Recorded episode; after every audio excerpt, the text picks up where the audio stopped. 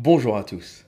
Aujourd'hui, je vais vous parler de Harry, le prince des coqs, the Prince of Cocks.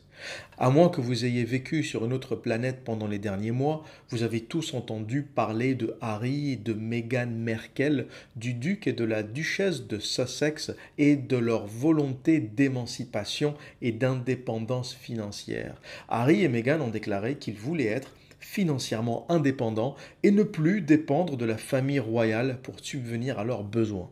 Cela a fait beaucoup de bruit en Grande-Bretagne et ça a provoqué beaucoup d'agacement. La raison pour laquelle les Britanniques n'ont pas aimé ou n'ont pas apprécié le comportement de Harry, c'est qu'il n'est pas cohérent dans son fonctionnement. Harry parle d'indépendance financière, mais quelle indépendance financière et quelle indépendance par rapport à la monarchie lorsqu'il a hérité 40 millions de dollars de sa mère défunte, la princesse Diana, et lorsqu'il reçoit encore tous les ans 5 millions de livres sterling qui proviennent du duché de Cornwall, qui est un portfolio euh, de propriétés, d'immobilier, euh, de terres euh, qui appartiennent à la famille royale et pour lesquels le prince Charles reçoit tous les ans plus de 21 millions de livres sterling et il en donne une partie à ses enfants. Et il faut savoir que Harry n'a pas renoncé à cet argent. Et donc les Britanniques disent un peu, mais Harry, tu nous prends pour des cons, tu, tu, nous parles d'indépendance financière comme un petit entrepreneur qui va se lancer dans les affaires, et à côté, tu ne renonces pas à l'argent que te donne papa euh, tous les ans. Et c'est ça qui a beaucoup agacé les Britanniques. Il faut savoir que là, on est dans le monde protestant. Les Britanniques et les Américains, d'une façon générale, n'ont pas de problème par rapport à l'argent. Euh, l'argent est une utilité, ça va, ça vient, on en gagne, on en perd. Euh, ça fait partie de la vie, c'est quelque chose qui est utile, c'est quelque chose qui est utile au confort, c'est quelque chose dont on a tous besoin. Donc il n'y a pas cette espèce de gêne qu'on peut trouver dans le monde catholique par rapport à l'argent. Donc, ce qui a embêté les Britanniques, ce n'est pas le fait que Harry gagne de l'argent. Ça, à la limite, ils sont contrefiches. Et surtout, c'est pas de l'argent euh, qui provient des impôts ou de l'argent qui provient du contribuable. C'est de l'argent qu'a amassé la couronne britannique au fur et à mesure des années. C'est une monarchie qui a plus de 1000 ans. Et c'est normal qu'en 1000 ans, ils aient cumulé des terres, des biens. Et le deal britannique euh, avec leur monarchie, c'est quelque part, vous conservez vos privilèges et vous nous laissez gouverner.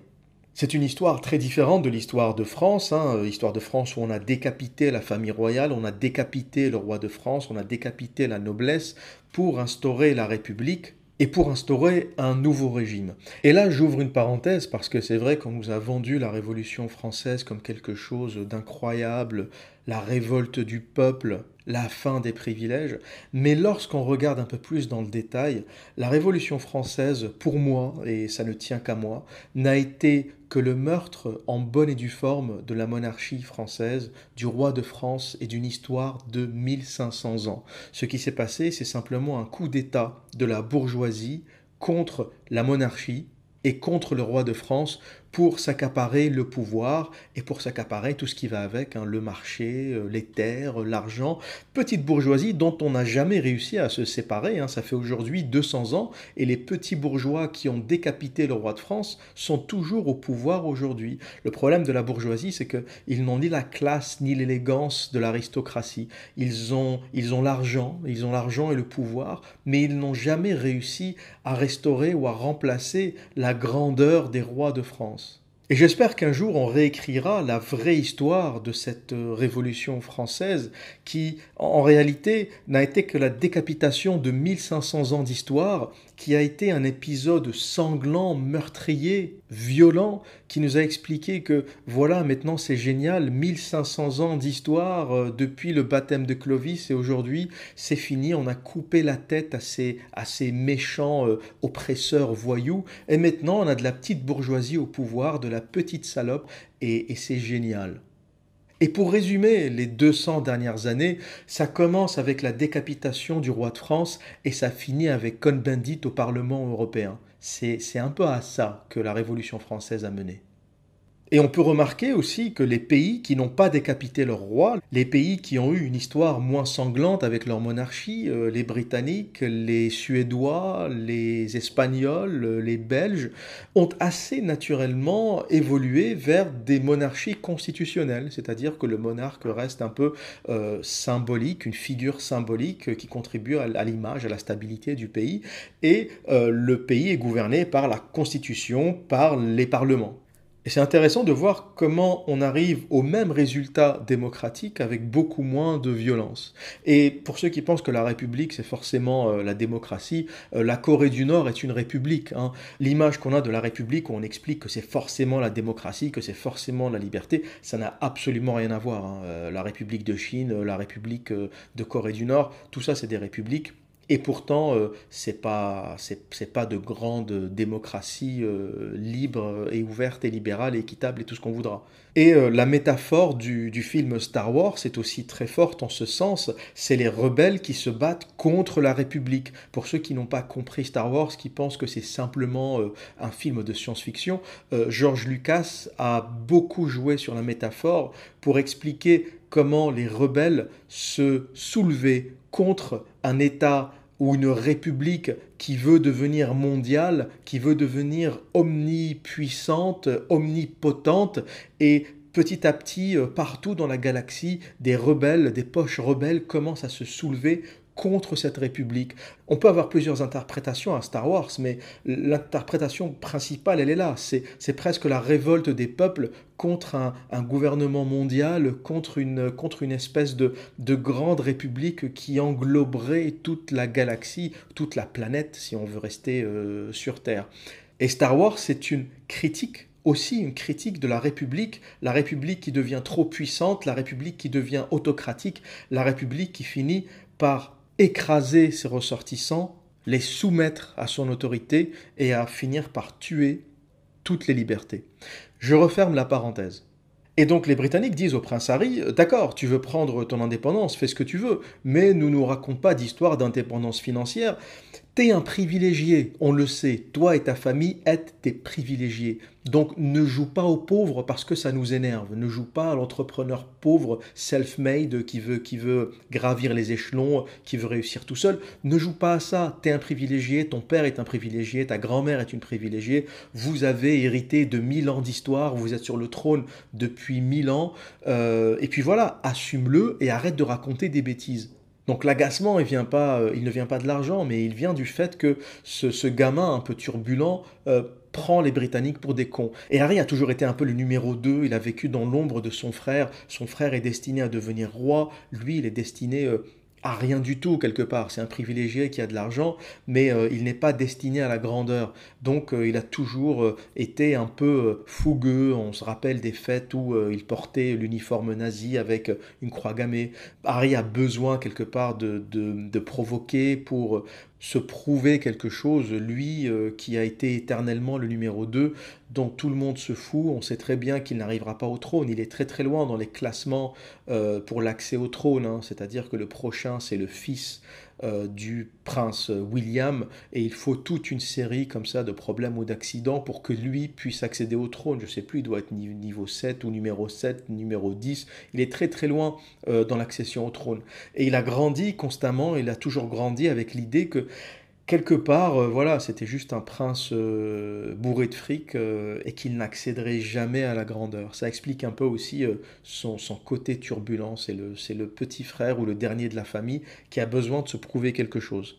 Et maintenant, euh, passons à Meghan Merkel et pourquoi Harry euh, se comporte comme un cuck. Un cuck, euh, c'est un peu, c'est un peu l'homme vagin, c'est, l'homme, soumis, l'homme inférieur, l'homme qui met une femme au centre de sa vie, l'homme qui n'a rien compris, qui est un peu fragile, qui manque de caractère. La première raison, c'est que Harry, qui avait accès à toutes les femmes du royaume, toutes les femmes du Commonwealth même, hein, il pouvait toutes les avoir, hein, il est au sommet de la pyramide avec sa fortune, sa famille, sa puissance, tout ce qu'on veut, il pouvait avoir toutes les femmes qu'il voulait qu'est-ce qu'il fait? Il va se taper une trentenaire. Une trentenaire en fin de carrière, une actrice. Hein, pour ceux qui veulent savoir euh, dans quel type de série elle, jouait, euh, ben regardez la série Suits sur euh, Netflix, je pense. Et, vous verrez un peu, elle joue, elle joue une espèce de juriste qui veut devenir avocate.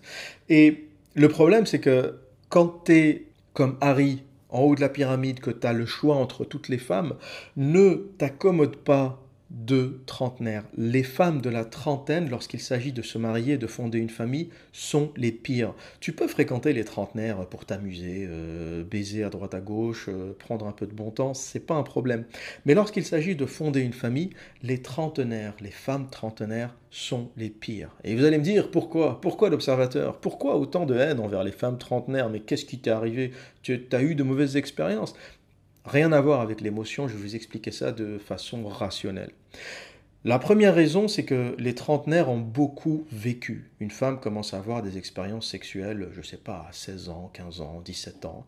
Et lorsqu'elle atteint ses 35 ans, ça fait quand même 20 ans, 20 ans où elle a connu d'autres mecs, ça fait 20 ans de bites. Avec ce qu'elle s'est enfilé dans les 20 ans, t'as de quoi construire un pipeline entre l'Iran et le sud de l'Italie. Tu vois, tu mets bout à bout toutes les bits qu'elle s'est enfilées, tu peux construire un pipeline de plusieurs milliers de kilomètres.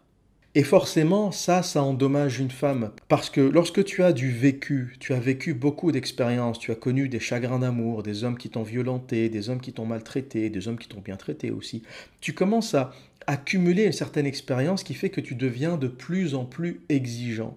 Et les trentenaires ont tellement d'expérience de vie qu'elles ne peuvent plus se poser, elles sont détraquées, elles ont été violentées euh, dans tous les sens, elles, ont fait, euh, je sais pas, je dis n'importe quoi, mais euh, tournant de cave, baise sur une île en Thaïlande, elles se sont faites prendre par trois mecs dans un hôtel, je ne sais où. Donc elles ont des espèces d'expériences complètement déréglées parce qu'elles sont restées longtemps célibataires. Donc elles ont cumulé trop de, trop de kilomètres trop de kilomètres. Et pour les plus expérimentés, pour celles qui ont vraiment euh, vraiment bourrinés, avec leurs expériences, tu fais trois fois le tour de la Terre, mec. encore une fois, tu, tu, tu, tu, prends toutes les bits qu'elle a, dû, euh, a dû connaître, qu'elle a dû voir, hein, qu'elle a dû euh, taquiner, tu les, tu les connectes, et là, tu fais trois, quatre fois le tour de la Terre, facile.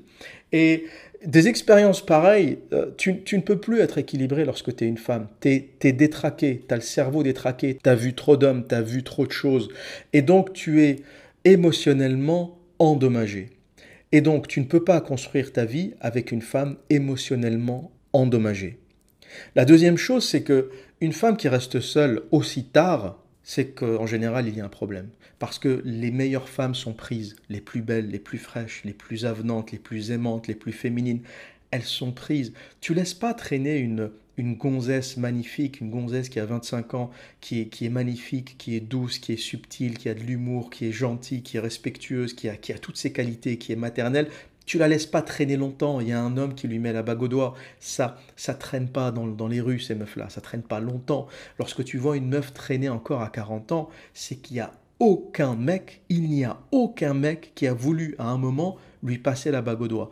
Il y a un problème il y a un problème. Le problème, il vient certainement d'elle, parce qu'elle n'a pas pu, euh, pendant toute sa vie, euh, n'avoir aucune expérience qui a marché. Parce que jusqu'à 40 ans, des mecs, elle en a connu, elle en a vu, elle, elle a vécu avec certains, peut-être parfois plusieurs années, et à aucun moment ça n'a accroché.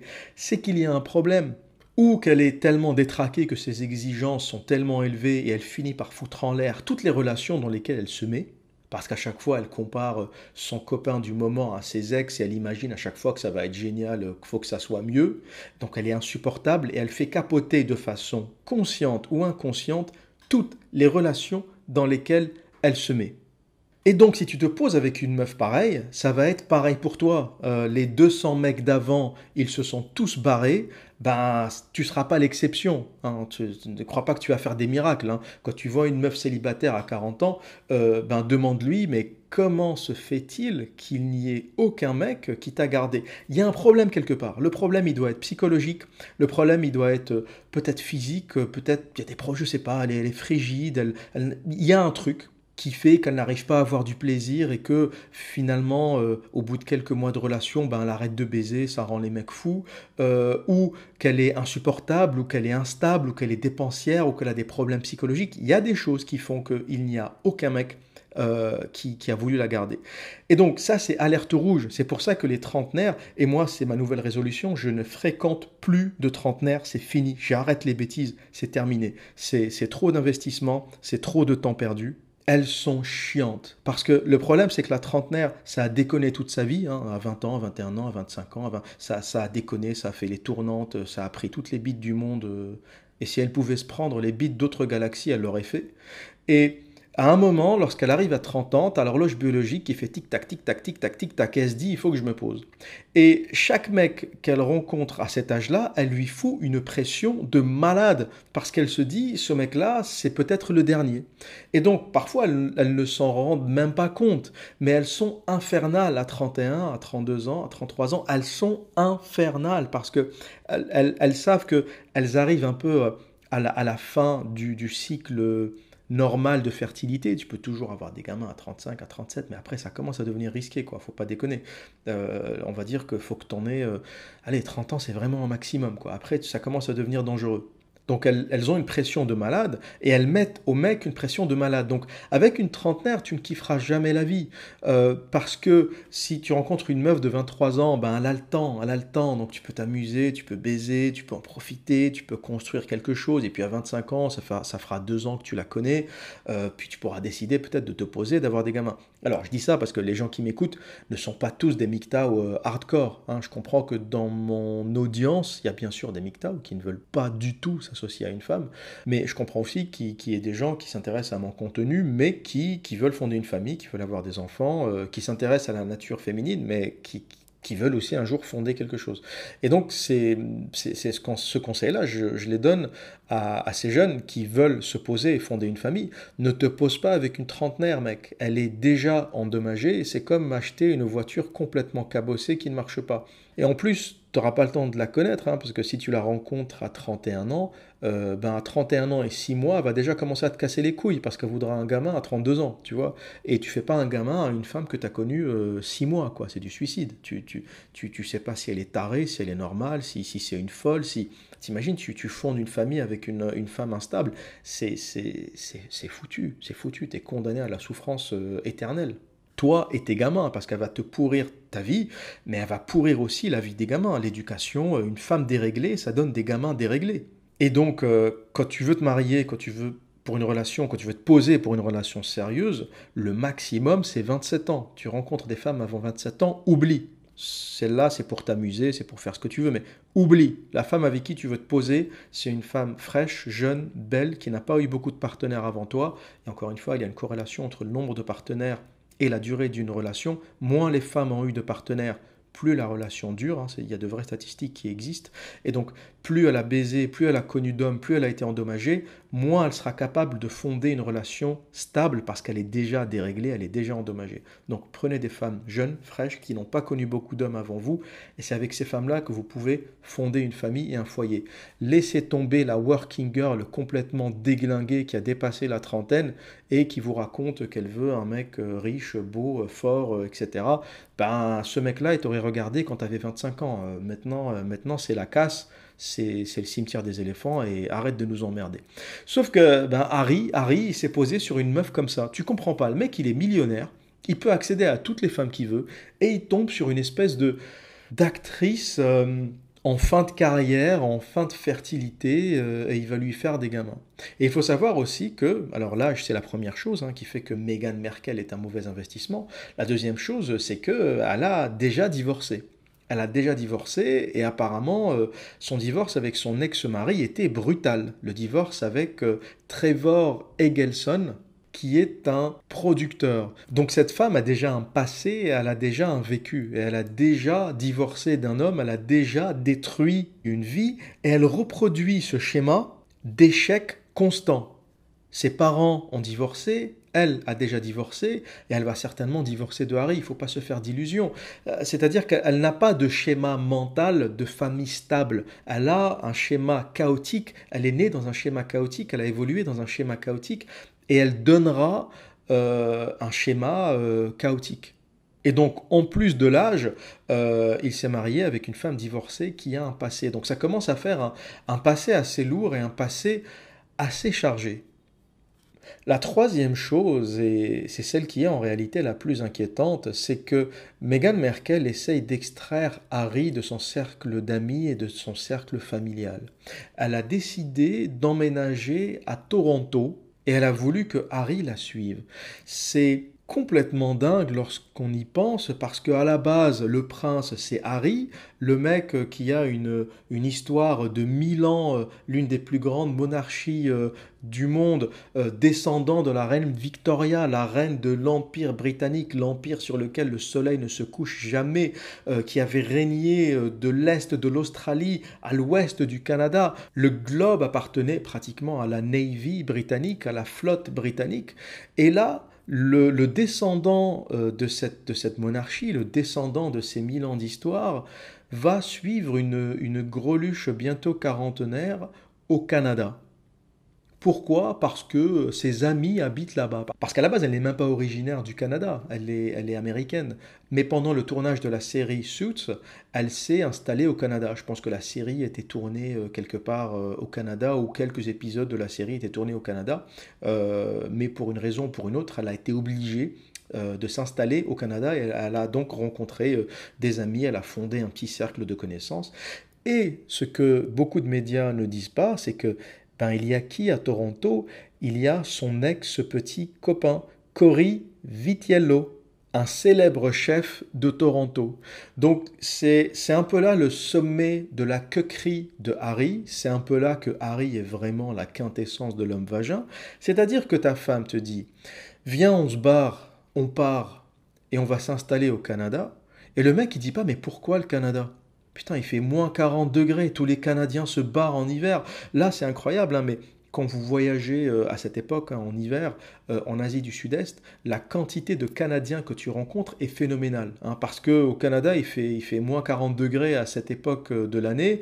Et tous les Canadiens qui ont les moyens et qui peuvent se barrer pendant quelques mois, eh bien, se barrent en Asie du Sud-Est, en Thaïlande, au Vietnam. Et là, sur, sur, pendant mes voyages, la quantité de Canadiens et de Canadiennes que j'ai rencontrés est phénoménale. Hein, parce que c'est un pays de 30 millions d'habitants. C'est pas, c'est pas, c'est pas la Chine, quoi. Et tu te dis rencontrer autant de Canadiens, c'est qu'ils ont une tendance euh, à voyager et à partir dans des régions chaudes euh, en hiver.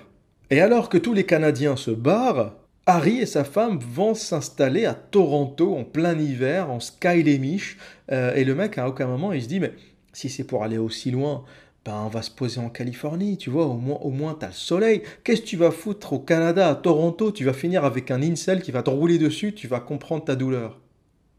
Toronto, la ville des mecs euh, sous antidépresseurs, tout le monde a envie de se flinguer. Et toi, t'es millionnaire, tu peux t'installer partout où tu veux dans le monde, tu vas t'installer à Toronto, mais t'es complètement taré, mec. Tout ça parce que ta greluche a envie de se faire démonter de temps en temps par son ex. Au passage, on ne sait pas si son ex voudra toujours d'elle, elle va se rapprocher de lui, mais le mec, il, peut avoir à peu près tout ce qu'il veut, donc euh, je vois pas pourquoi il, retournerait vers cette gonzesse qu'il a connue il y a quelques années. C'est assez bizarre, cette volonté de cette femme de se rapprocher euh, de, de, la région ou de l'endroit où vivent ses amis, où vivent ses ex, et elle a complètement, elle est hyper égoïste, hein, parce que c'est elle a complètement ignoré euh, la volonté de son mari, elle ne s'est pas dit mais je vais l'éloigner de sa famille, la famille royale, je vais l'éloigner de son pays. Euh, elle, ne s'est jamais dit ça, tu vois. Elle, va l'emmener, lui et, son gamin, euh, au Canada, rien que pour se rapprocher avec ses amis, comme ça pour aller prendre des cocktails le soir, puis elle pourra aller sucer deux trois bites à droite à gauche quand il sera pas là. Hein. c'est un, peu son plan, c'est un plan machiavélique quelque part. Hein. Tu isoles l'homme, tu l'emmènes très loin de chez lui, euh, tu te rapproches de ton cercle d'amis à toi. Hein. Meghan Merkel se rapproche de son cercle d'amis, elle se rapproche de son ex. C'est un schéma assez macabre, assez, euh, assez, assez triste pour le mec. Quand tu vois un mec comme Harry, tu te dis franchement, t'aurais pu faire mieux avec, avec ta vie, t'aurais pu faire mieux, t'imagines, là, avec, le potentiel que t'as, mec, moi, avec un dixième de ta fortune, mais je, peux te dire que, que, que j'aurais fait des, des, choses beaucoup, beaucoup, beaucoup, beaucoup plus intéressantes. Qu'est-ce que tu t'acoquines avec une gonzesse qui, qui est en fin de, en, en fin de fertilité, on va dire, qui a un passé lourd d'actrice, de femme divorcée, euh, qui en plus ne veut pas vivre avec la famille royale. Et c'est aussi pour ça que les Britanniques ne l'aiment pas, parce que euh, pensait que les Britanniques allaient avoir un peu d'empathie, se dire oui, on comprend, les femmes qui vivent avec la famille royale, c'est très très dur, donc elles ont toute envie de s'enfuir, de, se sauver. Mais ça, ça ne marche plus. En fait, euh, depuis Lady Diana, si vous voulez, par rapport au, à la pression subie par les femmes au sein de la famille royale, il y a deux époques. Il y a avant Lady Diana et il y a après. Avant, il y avait euh, une espèce de chape de plomb. On ne savait pas ce qui se passait. Personne ne connaissait les pressions euh, que pouvaient subir les individus au sein de la famille royale. Mais depuis Diana, et parce qu'elle en est morte, on sait que vivre au sein de la famille royale, c'est dur, c'est un sacrifice. Tu es surveillé 24 heures sur 24, tu as les services secrets, tu as les agents de sécurité, tu as des caméras partout. C'est à se demander si tu n'as pas une caméra dans, sous la douche, c'est à, se demander si tu n'as pas une caméra qui te filme le fion quand tu es en train de faire tes besoins. Tu es, surveillé constamment et c'est normal, c'est normal. Tu fais partie de la, famille royale britannique, tu peux te faire kidnapper, tu peux te faire assassiner. C'est pas, c'est pas, c'est pas anodin. Et donc, euh, on, sait depuis Diana que la pression est grande et on sait que tu peux en mourir. Donc, les, les personnes qui aujourd'hui euh, entrent dans la famille royale, elles doivent savoir ça. Et Meghan Merkel le savait. Donc le truc de dire oui, je savais pas que la famille royale, c'était beaucoup de pression, etc., ça ne marche pas. Tu as épousé un mec dont la mère est morte de cette pression euh, subie euh, auquel a subi de la part des médias, de la part des, des services secrets, de la part des services de, surveillance, des services de garde, etc. Donc tu, ne peux pas raconter à ce garçon, euh, oui, je ne savais pas que la famille royale c'était dur. Dis pas de bêtises, sa, mère en est morte. Qu'est-ce que, comment tu veux qu'on ait de l'empathie pour toi? Donc on sait que lorsque tu dis ça, lorsque tu dis que le protocole c'est trop, que euh, je ne supporte pas la pression et j'ai envie de m'émanciper, on sait que tu, quelque part, tu es une manipulatrice et que quelque part, tu savais exactement tout cela. Mais il y avait du fric, il y avait de l'argent, et certains vont dire, euh, oui, elle avait sa propre fortune, elle gagnait aussi de l'argent. Bon, faut arrêter de déconner. Hein. Euh, sa, fortune globale, c'est 5 millions de dollars.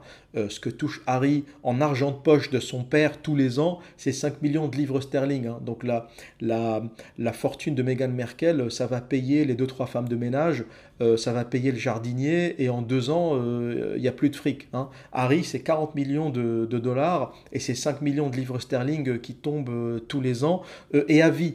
Parce que le duché de Cornwall, c'est des propriétés et des dividendes qui tombent comme ça tous les, tous les ans. Hein. Son père touche 21 millions, 21,6 millions tous les ans. Et quand son père sera, décédé, quand il héritera de son père, eh bien, lui et son frère, lui et William, se partageront les 21,6 millions euh, qui tombent tous les ans. Donc la fortune de la famille royale britannique par rapport à, ce à l'argent de poche qu'a Meghan Merkel, c'est de l'incomparable. Hein. surtout que maintenant elle est mère, euh, donc quoi qu'il arrive, Harry est foutu, est foutu. Elle a un gamin en commun avec lui, c'est terminé, c'est terminé. Si elle divorce, euh, c'est le jackpot. Elle a assuré ses arrières, elle a pratiquement gagné au loto. Et ce que va se prendre Harry dans la gueule au réveil va être très très lourd. Très très lourd parce que ce qu'il est en train de faire aujourd'hui, c'est qu'il est en train de nier sa famille, c'est qu'il est en train de nier ses origines, il est en train de s'éloigner de tous les gens qui l'ont fait pour suivre une espèce de gonzesse euh, qui veut aller s'émanciper au Canada. Mais ce qu'il ne réalise pas, c'est que le jour où il sera dans la merde, le jour où euh, les choses vont mal se passer, qu'elle va lui coller un divorce au cul, euh, et que et que il sera il sera il sera financièrement dans la merde, les seuls gens qui vont le récupérer et s'occuper de lui, ça va être son père et sa grand-mère. Hein. quand il aura plus de thunes, il va aller pleurer chez la reine d'Angleterre. Est-ce que tu peux me filer 200 balles? Je dois aller faire la fête ce soir. C'est comme ça que ça va se terminer l'histoire de Harry. Il va aller à Buckingham Palace en slip. Toc toc toc. Elle est, elle est là ma grand-mère? Oui, j'ai besoin de 200 balles. Ça va se finir comme ça, Harry. Qu'est-ce que tu veux que je te dise? Et, c'est pour ça que les, Britanniques sont, sont agacés et, ils n'aiment pas du tout ce qui, est, ce qui est en train de se passer. Il faut aussi savoir que la reine Elisabeth avait rénové le Frogmore Cottage, euh, pour une valeur de 2,4 millions de livres sterling, c'est la valeur des travaux, l'a rénové en pensant que le couple allait y vivre.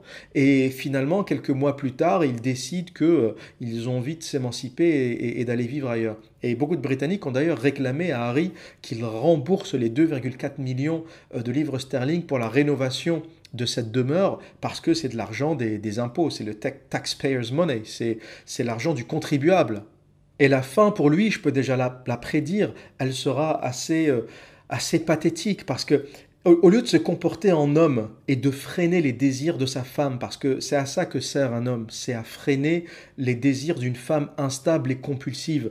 Euh, si tu veux, la Meghan Merkel, à un moment, tu la chopes, tu lui fous une petite fessée et tu lui dis tu te calmes, le, Canada, Toronto, ça m'intéresse pas. Tu t'assois et tu fermes ta gueule. À un moment, elle se serait dit oula, c'est pas en train de se passer comme j'ai envie et, et elle aura peut-être un peu de respect et d'admiration pour lui. Tu vois, pour une fois, il aura été un homme une fois dans sa vie. Parce que un homme qui suit une femme est voué à l'échec. La femme est instable, elle est émotionnelle, c'est sa nature. Il ne s'agit pas de dire il faut qu'elle change, il faut qu'elle devienne un mec. Non, la, femme est comme ça. Et c'est pour ça que l'homme la complète en calmant ses ardeurs, en calmant euh, son instabilité.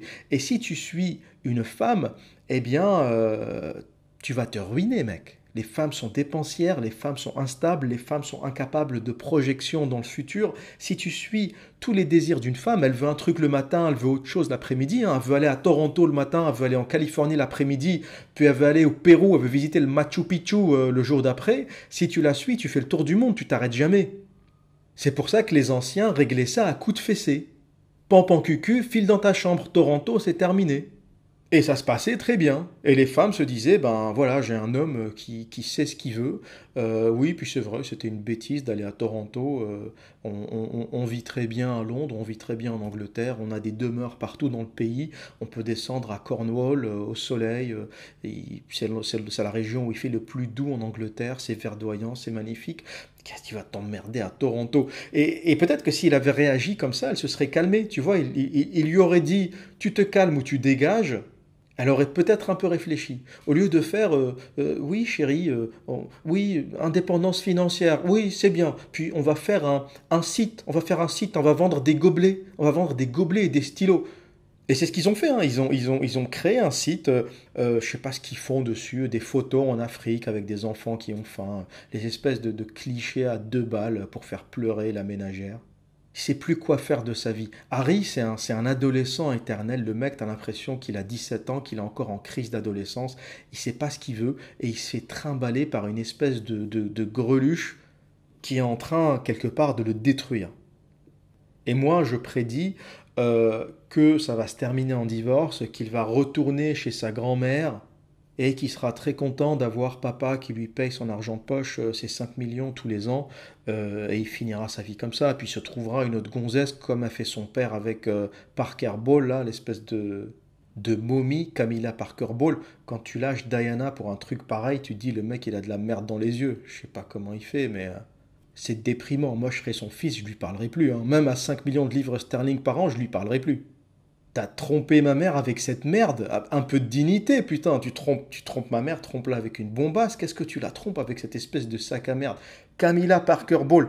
Pour ceux qui connaissent pas, googlisez Camilla Parker Ball. Je vous préviens, ça fait peur. Le mec, il avait Diana dans son lit, une jeune, fraîche, euh, jolie, magnifique, euh, tout ce que tu veux. Le mec, il avait ça dans son lit, il va baiser la Parker Ball. Tu comprends déjà qu'il y a un truc qui va pas. Tu comprends qu'il y a un gène dans la famille qui, qui part en couille. Et c'est intéressant parce que William physiquement ressemble beaucoup à sa mère et Harry, on ne sait pas trop de qui il a tiré. certains disent qu'il ne ressemble ni à sa mère ni à son père. Il y en a même qui disent qu'il y aurait une histoire entre Diana et un de ses gardes du corps. On ne sait pas trop parce qu'il il est rouquin, il ressemble à personne. Harry, il y a des, y a des doutes qui planent sur, son, sur sa filiation. Peut-être qu'un jour euh, la réalité éclatera, peut-être qu'il le sait quelque part, hein. c'est pour ça qu'il fait l'enfant turbulent et il a envie de tout foutre en l'air. Hein. Peut-être après il y a des choses que les services secrets n'autorisent pas à dire, il y a des choses qu'il ne peut pas dire, on ne sait pas. c'est peut-être de la spéculation euh, ou de la fiction, mais euh, Aujourd'hui, on vit dans un monde où il n'y a, plus rien qui me surprendrait. Il n'y a plus rien qui me surprendrait. L'hypergamie féminine fait que, même si on me disait qu'il y a 30% des enfants euh, qui ne sont pas les enfants de leur père, mais qui sont une aventure euh, qu'a eue leur mère, ça ne me choquerait pas. Ça me choquerait pas. la, libération de la femme a créé un champ hypergamique incroyable. Et l'adultère, c'est presque, un, presque un détail quelque part. Hein. Et donc voilà mon analyse euh, sur le cas de, Harry euh, qui se fait mener en bateau, euh, qui va se faire dépouiller, euh, qui va voir euh, en vivant à Toronto ou ailleurs euh, sa femme disparaître, fréquenter d'autres hommes lorsqu'il ne sera pas là. Alors peut-être qu'il le saura, peut-être qu'il ne le saura pas, mais il va découvrir le, le monstre avec lequel il vit. Mais quelque part c'était prévisible, tu vois, si Harry avait pris un café avec moi, je lui aurais dit, mais qu'est- 36 ans, mais qu'est-ce que tu fais avec ce truc? 36 ans, mec, t'imagines? C'est comme les yaourts. Sur les yaourts, tu as une date de péremption, puis après tu peux le, consommer après la date de péremption. Hein. Eh bien, euh, ta femme, c'est pareil. hein. Euh, le yaourt, la date de péremption, c'était, c'était, c'était 29 ans, 30 ans. Là, tu es dans la période où tu peux encore bouffer le yaourt, hein, tu peux encore le manger, mais tu es dans les 15 jours qui ont passé la date de péremption. Là, tu es en train de consommer un truc euh, qui a passé la date de péremption et tu as même peut-être dépassé les 15 jours d'après. hein. Tu es en train de, de tacler dans un yaourt, euh, c'est bientôt du fromage là, c'est- plus du yaourt. Et je lui aurais dit, Harry, laisse tomber. Laisse tomber, va te trouver un truc de 23 ans, 22 ans, un truc frais, un truc un peu électrique, qui bouge, qui baisse 15 fois par jour. Qu'est-ce que tu me ramènes ce, modèle euh, début années 80 T'es complètement taré, trouve-toi une petite gonzesse, un, truc, un truc un peu électrique, un truc qui bouge, quoi. Un truc vivant, 23 ans, 24 ans. Et là, tu, tu peux lui faire 15 gamins si tu veux. La meuf, elle a, elle a 15 ans de fertilité, tu vois. C'est pas le truc où il reste 2 ans et tu mets à la poubelle. Mais bon, qu'est-ce que tu veux que je te dise, Harry? On, s'est jamais croisé en soirée, euh, ah, j'ai jamais eu l'occasion de te balancer tout ça, donc, euh, donc voilà, hein. la prochaine fois, surveille tes fréquentations, et euh, l'avenir nous dira comment comment t'évolueras. Euh, J'espère que la descente pour toi ne sera pas trop catastrophique, euh, même si personnellement, euh, j'ai ma petite idée sur la fin de l'histoire. Voilà pour aujourd'hui. Et que dire d'autre? Eh bien, comme à mon habitude, prenez soin de vous et à très bientôt.